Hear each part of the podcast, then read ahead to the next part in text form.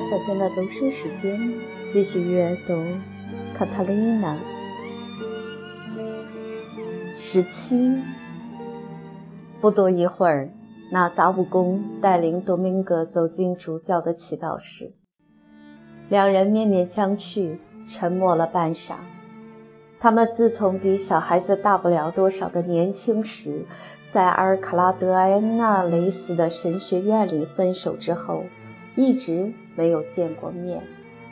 两个人现在都到了中年，几乎可以说老了，而且都消瘦并给摧残了。不过，一个是由于刻苦的生活、长期的夜祷。斋戒以及不停的劳累而给摧残的，另一个却是被纵酒和放荡给摧残的。虽说他们外表上有某种相似之处，可是两人的神态迥然不同。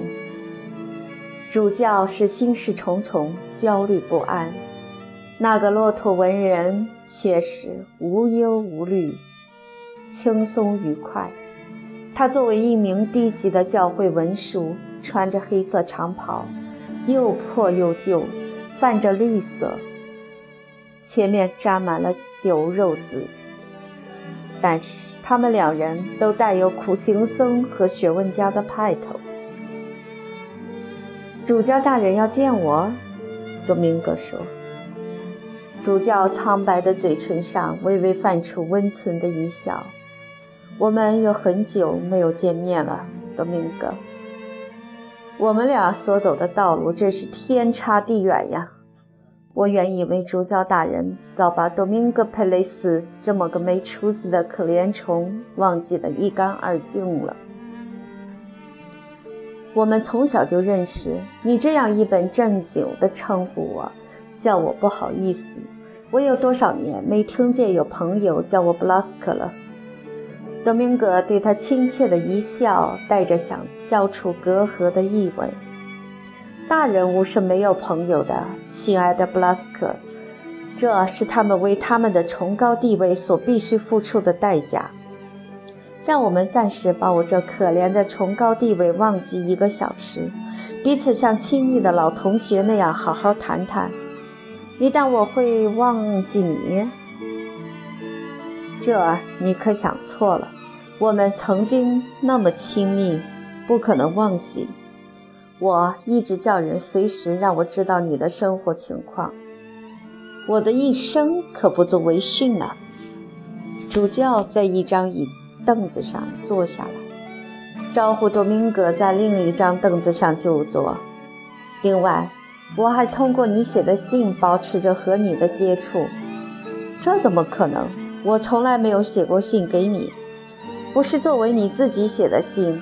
不过我们小时候在一起，我看到过你写的许多诗歌，不会认不出你的笔迹。你以为我认不出我父亲和我小弟弟马丁寄给我的那些信上的笔迹吗？我知道他们绝技写不出那么优雅得体的信来，在有些词句、措辞和见解中。我看得出你的豪放的性格，多明格轻声笑笑。你父亲唐胡安和你小弟弟马丁的文采是并不高明的。他们在信上说了，他们身体都好，希望你也好，还有收成不佳，他们的话就说完了。为了我自己和他们的面子，我觉得必须写上些城里的留言。和我想到的新奇的念头和轻松的笑话，使他们的干巴巴的叙述可以生动活泼些。多可惜啊！你竟然让你非凡的天赋白白浪费掉了，多明戈。我非要刻苦钻研才能学到的东西，你似乎单凭本能就能学到。想当初，你的大胆思想和你头脑中涌泉般迸发出来的种种意想不到的观念，常常使我惊慌。可我从来没有怀疑过你的才华，你是天生超人一等的。要不是你不肯安分守己，你现在早已成为一位给我们神圣的教会增添光彩的人物了。事实正好相反，多明戈回复他说。我只是个穷书生，一个写了剧本没人演的剧作者，一个铁笨的不会自己动笔的教师起草不到稿的文概，一个酒鬼，一个饭桶。我没有适合某种职业的才能，我的好布拉斯克，生活引诱着我，修道院和家庭都不是我的归宿，我的天地是充满奇遇和危险的。富有机遇和五花八门的事件的康庄大道，我生活过，我受过饥渴的苦，我走破了脚底，我挨过打，我遭遇到了一个人所能遭遇的种种不幸，而且，即使现在渐渐上了年纪，我也并不懊悔我荒废了多少岁月，因为我也在帕纳斯拉斯山上睡过大觉。当我走到一个遥远的村庄去替一个不识字的乡巴佬写张什么文书时，或者当我坐在我的四周都是书的小屋子里，给我那些永远不会演出的剧本中的台词押韵时，我是多么怡然自得，叫我跟红衣主教甚至教皇要个位子都不干呢！你不害怕天主把怒火加在你头上？罪的工价乃是死啊！这时，塞格维亚教区主教在问我呢，还是我亲爱的老朋友布拉斯克德巴莱罗在问我？我从来没有出卖过一个朋友或者一个敌人，只要你不说触犯圣教的话，随你怎么说都可以。那么，我的回答只能是这样：我们都知道，天主的属性是多得无可计数的。可我一直觉得奇怪，为什么人们从来没有给他加上通情达理这一属性？很难相信他创造了这样美好的一个世界，却偏偏不让人们享受。倘若不是要我们去欣赏，它会使星星那么光辉灿烂吗？会使鸟儿歌唱的那么婉转动听吗？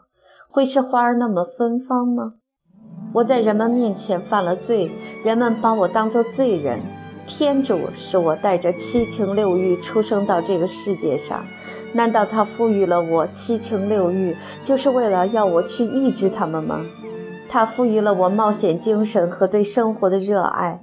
我有一个卑微的愿望：等我有朝一日到造物主的面前时，他会原谅我的缺点，我将在他的荣光中得到宽恕。主教的表情非常尴尬。他本来可以对这可怜的诗人说：“天主把我们放在这个世界上，原是要我们去鄙视欢乐，抵御诱惑，战胜自己，并背起我们自己的十字架的。这样，尽管我们是可耻的罪人，到头来还是能被认为配合有福之人，在天堂中团聚的。然而，他这些话能说服他吗？”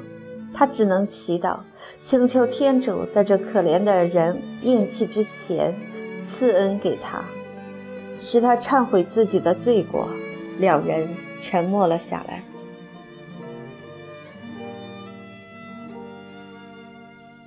我今天请你来，不是为了要敦促你改过自新。最后，主教说：“我不能驳斥你的错误观点，不过。”我从前就知道你有能把死的说成活的来的本领，还知道你喜欢说些诡辩的话来逗弄人。我很愿意相信你刚才说的话多半只是为了取笑我，自己寻寻开心的。你有个外甥女吧？我有。你对于把这个城市里闹得乱哄哄的那个传说怎么看？她是个规矩老实的姑娘，她是个虔诚的天主教徒。不过也只是一般性的虔诚。既然我知道他受的教育多亏了你，这一点我就完全相信了。而且他也不大惯于胡思乱想。的确，他是多少讲究实际的。一般穷人也只能这样啊，谁也不能责怪他有倒霉的想象力。那么，你相信圣母确实在他面前显灵了吗？直到昨天，他把圣母说的原话一个个字儿告诉我之前，我是将信将疑的。后来我确信无疑了，所以我那天要来求见你啊。我当时就明白这句话的意思，我要来叫你不要无谓的去介入。可他们不让我进来见你。主教叹息了一声。我们的同事为了关怀我们的福祉，不让那些我们见了有好处的人来见我们。这可正是我们需要肩负的许多十字架中不小的一个呀。时间并没有消失我年轻时候对你的一片友情，因为你知道，我这个罪人是能够顺从心中盲目的冲动的。我只想免得你去蒙受耻辱。我知道那将使你非常痛苦。我一听那姑娘对我逐字重复了圣母的原话，就知道话里所说的能够治好她残废的是指谁。她对我说：“圣母说是我。”一个听说过你的苦行、道德和简朴的小姑娘，很自然会这样误解。圣母对她说的是：“治愈她的力量在于你父亲的侍奉天主最虔诚的儿子手中。”这话我此刻才听到。那你难道不知道谁做到了这一点吗？这是再清楚没有的。主教脸色发白了，他对多明戈焦急地瞥了一眼：“我小弟弟马丁吗？”正是那个面包师傅，汗水像一颗颗珍珠般在主教的前额上沁出来。他哆嗦着，仿佛有人在他的墓穴上行走。这不可能，他无疑是个好人，但他是属于尘世的、凡俗的。为什么不可能呢？因为他没有学问吗？天主给人以理智，从而使人高出于禽兽之上。但据说他却从来不大重视治理，这是我们信仰中的一个叫人摸不透的地方。你那个弟弟又善良又淳朴，他对妻子是个忠实的丈夫，对儿女是个慈爱的父亲。他尊敬父母，他在他们饥饿的时候给他们吃，在他们生病的时候侍候他们。他谦恭地忍受他父亲的蔑视和母亲的苦恼。因为他出身于绅士家庭，却去干了蠢货们认为是降低他身份的行当。他受尽绅士们的鄙夷和市侩们的嘲笑，却不以为意。正如我们的祖先亚当，他要汗流满面才得糊口，知道他烤制的面包质量很好，感到有几分自豪。他以感激的心情接受生活的乐趣，对待生活的苦楚则逆来顺受。他救济穷人，他说话和气，态度亲切，他对人人都好。天主是莫测高深的，很可能在他眼里。马丁这个面包师傅，以他勤劳朴实的生活，他的仁爱以及自得其乐的胸怀，要比你用祈祷和补书，或者你那个大兄弟曼努埃尔以杀害、复制、毁灭欣欣向荣的城市为荣，在侍奉天主这方面来得强。主教自重地伸手摸摸自己的前额，他脸上显出极度痛苦的表情。你对我最了解，多明戈。他的声音发抖地说：“总不会以为我不经过深刻反省就贸然承担做那桩事吧？我明知道自己是不配的，我心怀沮丧。但是，我把那显示给我的神事看作要我去执行我心目中的天主的意志的命令。我弄错了。”而如今，我的弟弟曼诺埃尔决心要去做我没做成的事儿。他在小时候就是体力强壮，而智力却是平平的。他这个人头脑顽固，知而不化。城里的名流鼓励着他，为的是事后好讥笑他。他已经得到了大司祭和本修道院的院长的同意。无论如何，你应该阻止他。我没有这权利。要是你弟弟坚持要干蠢事儿，他丢了丑，势必会拿那可怜的姑娘出气。人们将站在他的一边，他们会毫不容情的我求你看在从小老朋友的份上，保护他，使他免得受他的害，免得受老百姓盲目的暴行的摧残。我在无主耶稣受难的十字架面前向你发誓，我一定要使这孩子不受损害，必要时舍弃生命也在所不惜。多明戈站起身来，我衷心感谢你。再见，我亲爱的。我们的道路不同，我们不会再见了。祝你永远平安，永远平安。哎，东明哥，我是个不幸的人，为我祈祷吧。在祷告时，每次替我祈求，让天主允诺使我摆脱此生惨重的负担。他受到了沉重的打击，样子多么可怜，引起这老酒鬼的满腔怜悯。